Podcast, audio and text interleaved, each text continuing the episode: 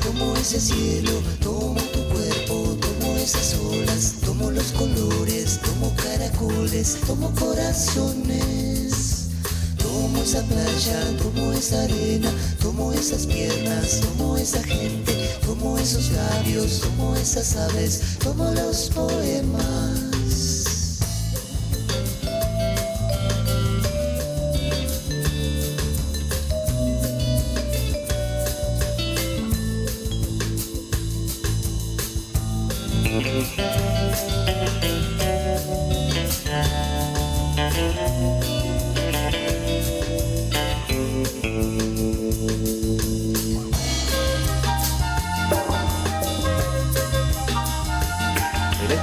Eterna, tercera temporada, programa 65.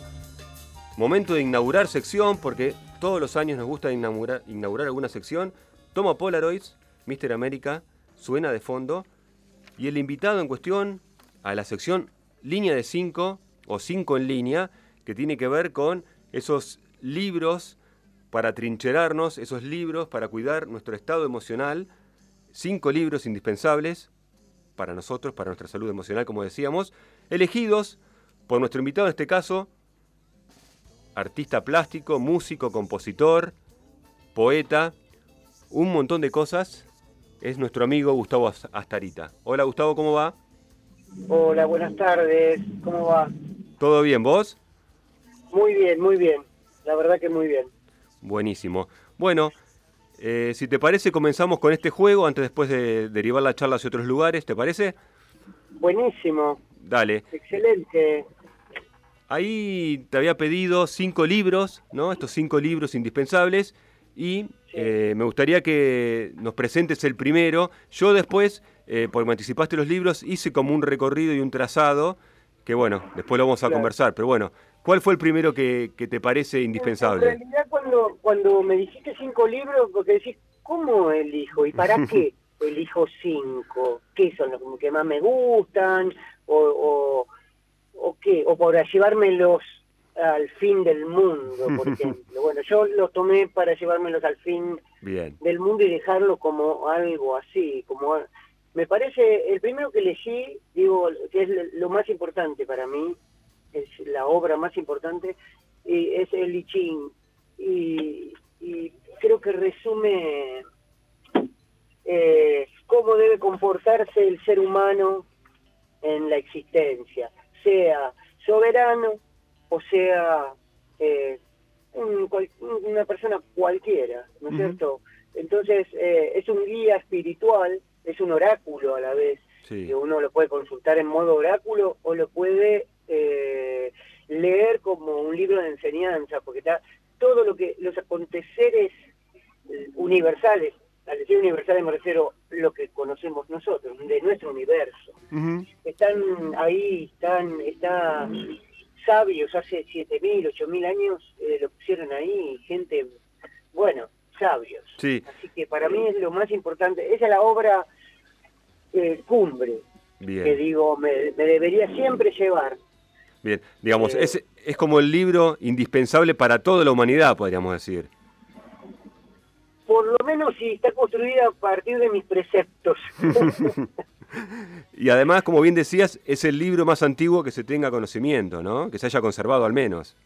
Eh, no sé si hay eh, cosas, yo creo que hay- debe haber cosas antiguas eh, realmente, pero lo que ocurre con esto es que eh, es de una, eh, primero, que un occidental lo tradujo, Sí. él y su hijo, eh, que fue Wilhelm, eh, y lo llevó a nuestro pensamiento, porque ahí está, él, eh, aparte de, de ser un, una guía, eh, resume el modo de pensamiento de, de- de la cultura china Eh, y cómo encaran las cosas. Entonces, eh, el tipo lo adaptó para nosotros. Es, es una obra maravillosa. Está vivo, está vivo. Es una cosa que está viva. Eh, Eh, bueno, después de eso no, no sé qué más puedo decir. ¿eh? Y además, como planteaste ahí al pasar, eh, Gustavo, mencionaste esto de oráculo, pero de una concepción distinta a lo que pensamos nosotros por ahí, Con, con Por incluso, digamos, con, con una especie de previsión del futuro, ¿no? Determinante, un futuro determinante, ¿no? No, no, el futuro está asignado por las consecuencias de nuestros actos. Y nuestros actos pueden ser múltiples. Sin embargo, a pesar de todo eso, existe un destino, un sino, que, que- que viene impreso en cada, para cada uno de nosotros. Es así. Eh, y entonces es muy amplio. Nosotros con nuestra mente no podemos llegar acceder. Y como lamentablemente nuestro eh, pensamiento racional nos impide, es un cerco, un muro que nos protege de lo desconocido, pero nos impide acceder a lo desconocido y lo desconocido es lo más grande que hay. Hay que viajar a lo desconocido.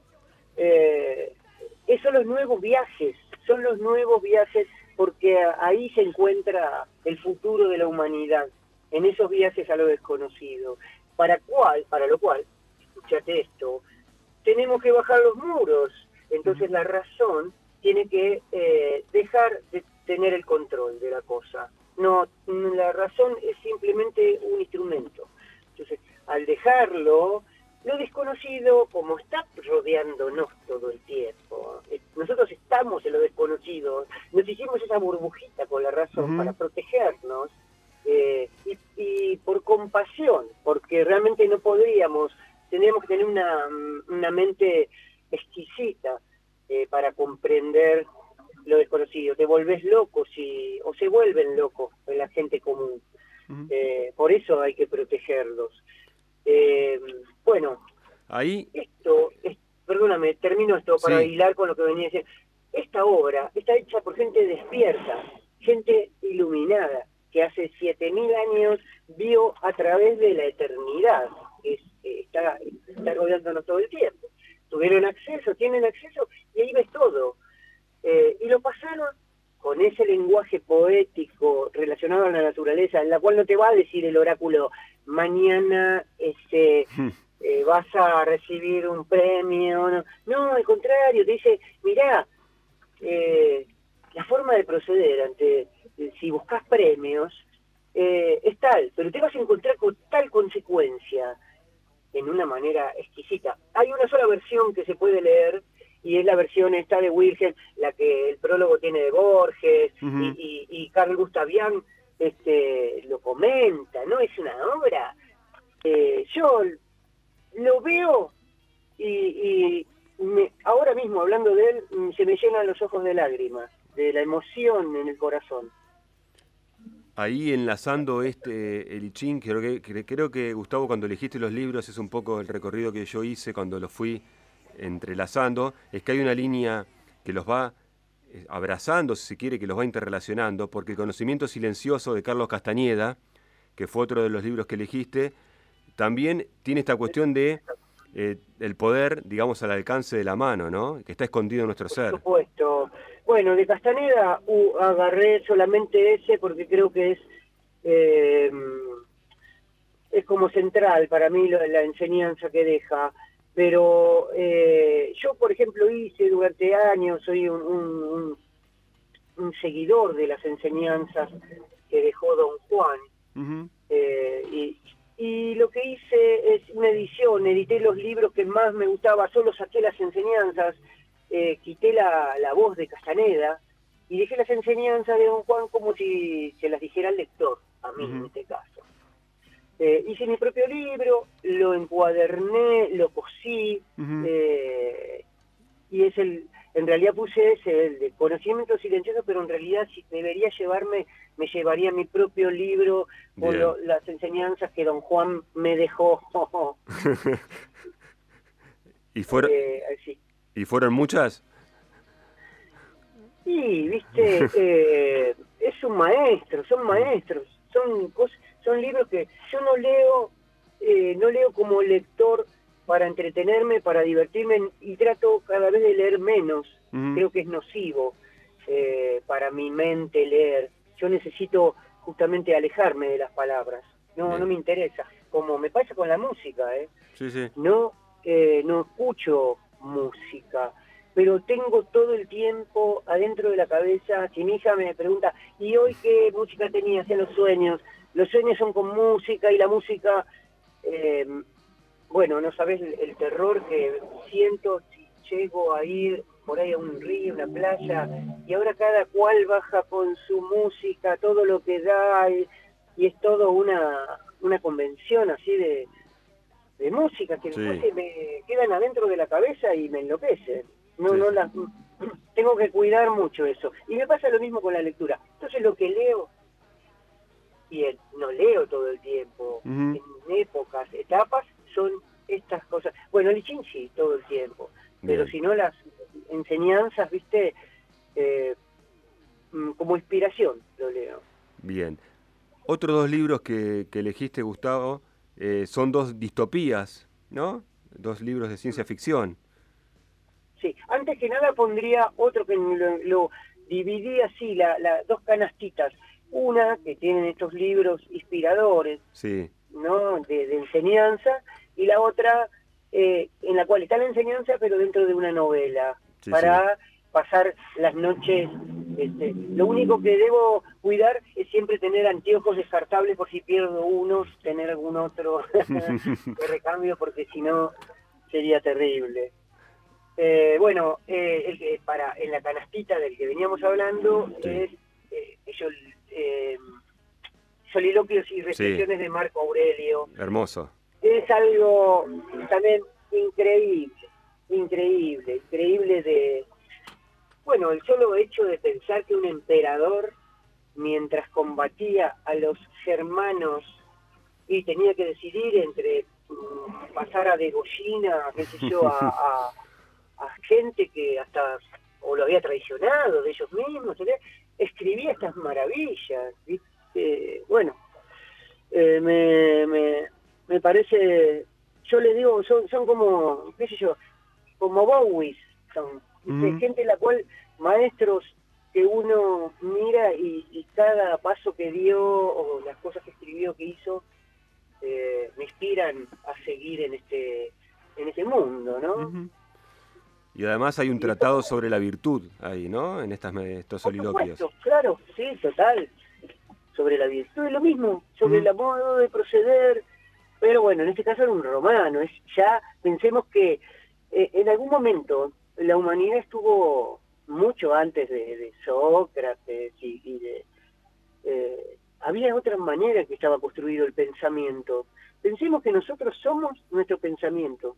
No es que nosotros pensamos, no, no. Nosotros estamos construidos por las palabras, porque cada una de esas frases, palabras, son cosas que aceptamos y que mantenemos y que transmitimos para que se sigan manteniendo. Así construimos ese muro este, que nos protege, eh, que es básicamente la, la muralla que a la vez nos, no, nos tiene presos, ¿no es cierto? Entonces, hubo un tiempo en la humanidad cuando todavía eh, el ser humano estaba ligado a lo sagrado, a lo espiritual, y la magia obviamente existía. Y todas esas películas que ves ahora y que tanto éxito tienen y que a todos nos gusta siempre esa cosa de la magia todo, y, y hoy en día el, el capitalismo y Hollywood y lo explotan con los recursos que hay, todo eso este, te gusta porque resuena, porque lo llevas adentro. En un momento fue, hubo magia, no sé si como te la pintan en, en- en las películas, pero la magia existió, cuando el pensamiento era diferente. Eh, bueno, eso, es un faro, un faro para, para retornar, ¿no? o por lo menos para salir y, y- y poder modificar el entorno que mm, convengamos que no está bueno, no está bueno este mundo humano que se ha armado. Eh, y cuando empezamos la charla y, y hablo de fin del mundo, es un poco una broma, ¿no? Pero fin, debería existir eh, el fin de la sociedad de esta manera, eh, como se plantea. Eh, y el faro es el cambio en- del pensamiento. bueno, volvemos a los libros. No, está muy bien, está todo interrelacionado porque además eh, precisamente se trata de eso, ¿no? Totalmente, totalmente. Y es amplísimo el pensamiento. Es amplísimo el mundo, pero cuando uno se da cuenta que esa amplitud creada con el pensamiento y con las palabras y las ideas y las proyecciones, está toda encerrada detrás de un muro. Imaginemos esto, ver que todo lo que creemos está encerrado detrás de un muro. No literal, no literal, pero lo ves al muro cuando lo podés traspasar, viajando a lo desconocido, ¿no es cierto?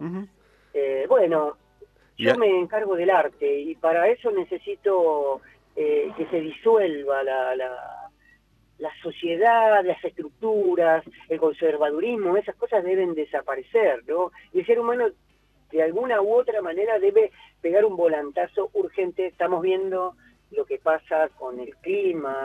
Yo eh, vivo en el campo, está todo rajada la tierra, es el futuro llegó, ¿no es cierto? Entonces, eh, hay que pegar un volantazo. Y esto que vos me planteas, la literatura lo plantea en millones de maneras, ¿no es cierto? Ni hablar. No deja de ser... ¿Cómo? No, ni hablar, digo, totalmente de acuerdo. Claro. Y mm, bueno, eh, como artista veo ahí el camino, ¿no es cierto? Y desde ahí lo planteo, el conflicto. De alguna manera, eh, Gustavo, eh, la alegoría de la caverna de Platón tiene que ver también con eso, ¿no? Sí, Platón dejó eso para que recordáramos, pero Platón fue uno de los encargados de armar ese mundo de, la razón. Sí.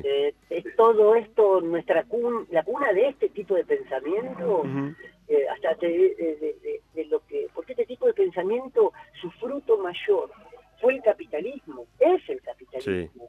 Es la, eh, aparte como el deseo no tiene límite, el estímulo a los deseos con todo lo que nos rodea, el entretenimiento, la cosa, eh, nos lleva cada vez más eh, a alejarnos de, esa vuelta antes de, la razón, mm. a lo desconocido. ¿no? Por eso también, como vivimos adormecidos en esta realidad que nos creamos, eh, la idea de la muerte no la encontramos, eh, no, no, no la encontramos, eh, no cuaja. Mm. Por eso es el conflicto máximo y todo está construido para no hablar.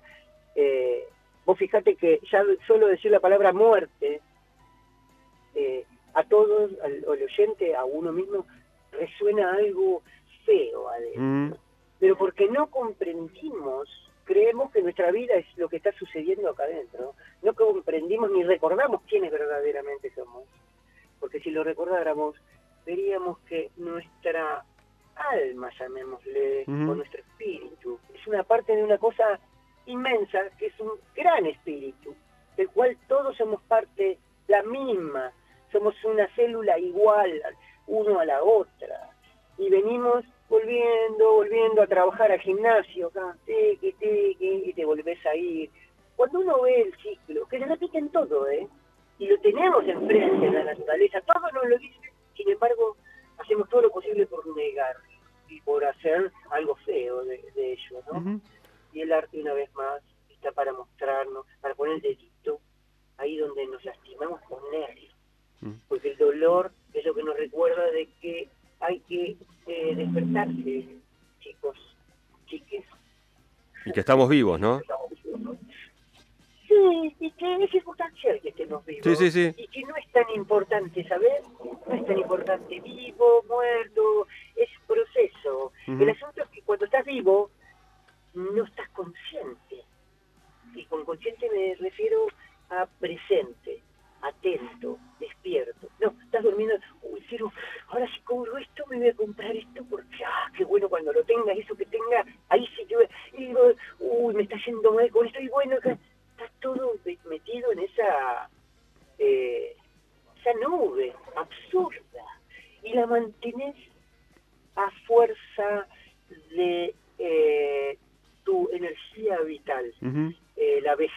no es otra cosa que ya cuando vas llegando y no querés que se muevan más las cosas, no sorpresas, de nada, y que todo esté cada vez más eh, tranquilo, digamos. Cuando todo en realidad está en un continuo movimiento. Esto es un torrente. Cuando uno puede viajar a lo desconocido y y ve y recuerda encima quién es, de dónde viene y a dónde vuelve, cuando ocurre eso, se acaba el conflicto este instaurado que veníamos arrastrando de esta forma de pensamiento que decimos, ¿no? que, se creó para, eh, para razonar, para fijar las cosas, para dividirlas, para fragmentar, dividir y, y, sobre todo enjuiciarlas, las cosas, todo lo que nos rodea está enjuiciado por nosotros. Tiene una forma de ver, y donde uno tiene, se forma una idea sobre algo, esa cosa no se mueve más. Y uno tampoco se mueve más en torno a eso. Y digo cosa, puede ser persona, puede ser paisaje, puede ser lo que sea. El pensamiento trata de eh, quedarse quieto y eh, armar esa réplica del gran muro, armarla adentro. Y así nos separamos del otro. Yo me separo de vos, yo sé que yo, yo soy yo, porque mis vivencias, y, vos, bueno, serás vos, yo y el otro. Y así vivimos, eh, y así vamos, hacia lo que vamos. Estamos yendo directo a... El volantazo es... Encima, esto voy a dejar muy en claro. El volantazo es absolutamente individual no hay, no se requiere y no solo no se requiere, sino se debería terminar con todo tipo de asociación entre humanos con ideas en común, sean religiosas, políticas, la que fueran. No debería existir eso. El ser humano debería cambiar por sí solo, por sí mismo, y en todo caso entusiasmar al cambio del otro, pero el otro debe llegar por sí solo, no debe haber ningún tipo de doctrina ni adoctrinamiento, ni líderes, nada. Y ese es el tipo de gobierno que llevaría al hombre a reencontrarse con su madre, que es la naturaleza. Ese es el tipo de gobierno. Es utópico, pero es utópico en tanto uno piensa, y no voy a lograr que todos lo hagan ¿qué me calienta que todos lo hagan? Donde yo lo hice ya triunfé, y lo hice, y lo hice, y cambié, y quieras o no, se inspira gente al lado, y veo gente que se inspira diciendo, esto no está bien, y si tengo que cambiar algo, lo voy a cambiar yo solo. Pensando un eh, poco, eh, Gustavo, ahí en lo que planteas, que es básicamente está relacionado con la estupidez humana, y con la sociedad, ¿no? Eh, la decadencia de la humanidad, esta cosa del fin del mundo, aparece en la novela Galápagos, que es una de las que elegiste, ¿no? Sí, por eso la traje, fíjate, y muy bien que la traes a colación, sí. Este, Galápagos, justamente habla de esto, la humanidad se está terminando eh, y, la estupidez humana, bueno, lo vimos con la pandemia, eh, la gente quiere vivir, igual que quiere vivir la gata peluda, la pulga de las palomas, todos hay algo natural que te lleva a vivir. Pero la diferencia entre todo el resto y nosotros es que nosotros ejercemos la voluntad. La voluntad, el intento, la intención, es una energía que de la cual está formada el, gran espíritu. Es la energía del gran espíritu. Es el gran espíritu mismo la voluntad. Es eso.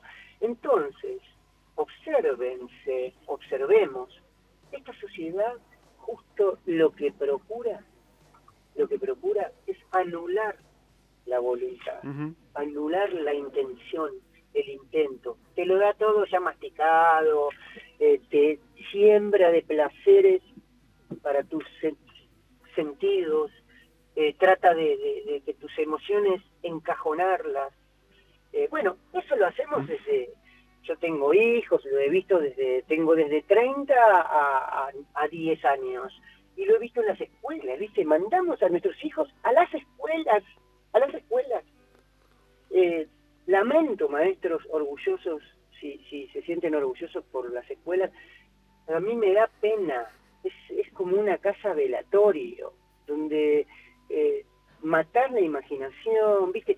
Un programa. ¿Cómo vamos a seguir un programa? Es una cosa. Sé que hay escuelas nuevas con, que justamente eh, piensan así. Entonces ya arrancás desde ahí, ¿viste? Arrancás desde, desde la infancia y, y perduramos, y cada vez es más decadente encima lo que nos rodea.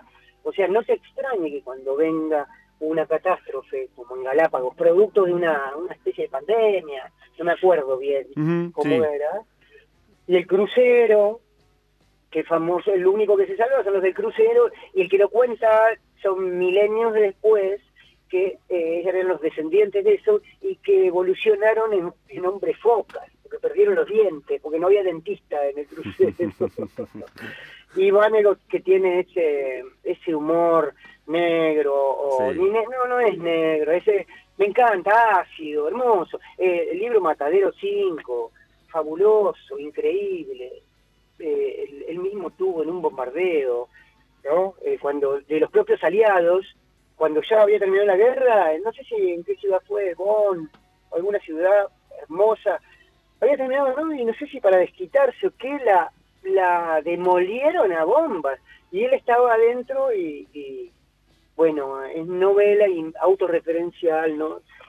Hermosa novela también. Y por último, y por último elegí, eh, bueno, que también debería haber elegido un montón de títulos más, pero es mi, eh, como una persona que me siento identificado con, con él, con su pensamiento más íntimo, cómo ve las cosas, cómo vio las cosas, eh, lo admiro de sobremanera y a la vez tiene ese lado místico, eh, que ha tenido epifanías. Entonces, una persona que es Philip Dick.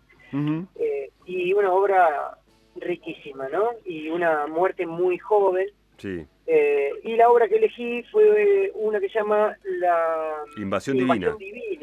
Claro, y es el, la reencarnación de, de Jesús milenios o miles de años después, en el año 5000, en un planetoide eh, colonia humana en el cual solo se extrae eh, eh, minerales y los que viven, cada uno vive en una capsulita que extrae minerales, mineros son de superficie, y, en, y, a él le avisa el Espíritu Santo, le dice que en la cúpula de al lado, la mujer de la cúpula de al lado, este iba a manifestarle que, que estaba embarazada. Él la odiaba encima a la mujer porque era re malhumorada, una mina joven, qué sé yo que estaba embarazado de, del nuevo Mesías, del Mesías del mundo que iba a venir. Eh, bueno, y a la vez en la tierra el, mal siempre esperando que el Mesías fuera a aparecer. Bueno, una novela genial como tantas. En realidad debería haber dicho Ubik, que es, si, si nadie le, leyó, es la novela con que hay que se puede empezar. Philip Dick es muy cortita y es, eh, no sé cómo no le hicieron todavía en, una película, es espectacular. Y para quien no sabe, aparte Philip Dick eh, tiene, hay infinidad de películas que ustedes han visto en la pantalla, como Vengador de Futuro, etcétera, pero cantidades. Y eh, eran cuentos de él, de Blade Runner. este, bueno. Estamos, estamos hablando con Gustavo Astarita. Eh, Gustavo, ahí un poco con la línea de libros que elegiste, estos cinco libros indispensables, esta línea de cinco, eh, pienso también en la obra de, de Mister América eh, y en algunos álbumes que de alguna manera tienen esta cuestión, ¿no? pienso en superación, pienso en transformación, ¿no? Y, sí, es la obra de, de, uno, es la obra de la vida. Es como ver para atrás y ver los cuadros, qué sé yo, es lo que uno eh, a ver, creo que el arte para mí es lo más importante de la vida humana. Y no sé, no solo por ser artista, sino que creo que uno de los extravíos de esta sociedad es eh, poner al arte en un lugar, eh, la mayoría de las veces, de entretenimiento, y si es arte, está en un segundo plano. Y ni hablar paisuchos en los cuales el arte no figura, ¿no es cierto? Entonces, eh, cuando uno a través del arte busca conocerse a sí mismo como un, movimiento interno, la obra sí o sí queda reflejado ese movimiento. Y, este movimiento empezó a los 20 años cuando largamos, el, se diría el segundo disco, ¿no? O 25 años, qué sé yo. Eh, es una búsqueda interna. Se refleja obviamente en el arte. El artista es así. Y, y están todos, están todos. Y trato de, o hemos tratado de que eh, darle una lectura desde lejos a todos, como si fuera una gran obra. Creo que lo, lo conseguimos, o, o por lo menos estoy contento con el resultado, estamos contentos. Bien. Eh, De hecho, Transformación eh, está colgado del año pasado, ¿no? Es un disco nuevo. Va, es un disco que es hermoso para Sí. escuchar. Doble, disco doble, con dos partes, y que te voy a hacer un adelanto, que todavía no, no, no se sabe, pero estuvimos trabajando y va a salir en un mes y medio, dos meses, un libro. En vez de sacar un disco, decidimos sacar como un libro de arte. Bien. en el cual, eh, la- mm, viste las tapas de ese disco, la, la hizo la artista Gabriela Boer, que es una gran amiga, y pensando en cómo hablaba de la transformación, pensaba yo, digo, ¿cómo? Y pensé en Gaby de entrada, me acuerdo fue cuando la primera vez que dijimos se va a llamar transformación y en el show se puso la palabra transformación, bajamos y le dije, Gaby, vos vas a trabajar porque es abstracta y bueno, va a ser un libro, me imaginé, o así lo planteé, y creo que va, que va a ser, está bueno el producto, un pequeño tachen, Bien. ¿no? Con formato de, de, de- de disco y en la cual cada letra está puesta como una poesía, eh, va teniendo movimiento de acuerdo a lo que va diciendo, a la parte del disco que fuera, se lee de un lado y de otro, eh, bueno, es, Bien. va a ser un objeto. Genial. de- de- así que un par de meses sale y la idea es presentarlo en librerías, con petit shows, unas cositas así. Bien. Pensando ya, el- estamos en el tramo final, no te, quito más tiempo, Gustavo. Eh, No pasa nada. primero una- un, un comentario que tiene que ver con, con lo que estamos hablando, esta cuestión de la energía y de lo espiritual. Y recuerdo un show, creo que fue el año pasado, yo tengo muy mala memoria, ahí en calle 1 de Mister América, que se cortó la luz y pasó algo muy lindo. Eh, que terminaron eh, cantando a capela y fue un momento en la oscuridad, apenas iluminados por algunos teléfonos, y fue como un momento Sí. muy mágico, ¿no? Sí, sí, sí, pero es que está, eso está. Uno tiene el poder de llamarlo porque lo practica y porque cree. Entonces todos se sorprenden y dicen, mira lo que pasó, y sí, sí, vení, vení, vení que te muestro más, te muestro más, tengo más para mostrarte, y tenemos más. Ahora, por ejemplo, hace un tiempo, esta baja, ¿viste? Baja la, lo soñar, ¿viste? Hacer, hay que hacer instrumentos que, que no dependan de la luz y que tengas para acompañarte y que a la vez bajen el volumen de las cosas, ¿no? Y que no haya ruido al... Y cuando uno canta se, co- se concentra y se une al sonido y bueno, el corazón se empieza a abrir y más si somos más personas. Bueno, me puse a construir unos instrumentos así sin saber nada, como con basura, con basura humana, con latas, cosas, desechos, porque creo que les voy a dejar esto eh, para mediten en- sobre la basura.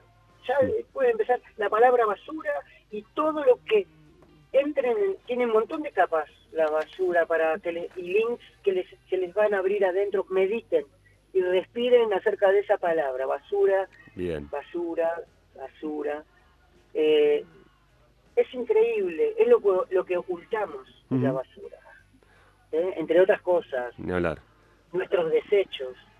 ¿eh? lo que no querés ver, que lo que ya se lo entregás a otro, pensemos que nuestra basura se la dejamos a otro que se la lleve, y encima le pagamos seguramente menos que a un médico, a ver, creamos este, estándares de temas importantes, de un abogado, ponele. Ujú. Este, Sí, es para, es No, para no. pensarlo. Dejemos, dejamos ahí entonces en, Sí, sí, sí. Flotando. Tengo temas para, tengo temas para rato. así Ah, que Gustavo, eh, te agradezco mucho por este momento de charla. Y bueno, Bueno, nos reencontramos en cualquier momento. Listo. Les mando un abrazo grande. Chau, chau. Abrazo grande. Chau, chau. Gustavo Astarita, de Mister América y escuchamos Háblame del cielo.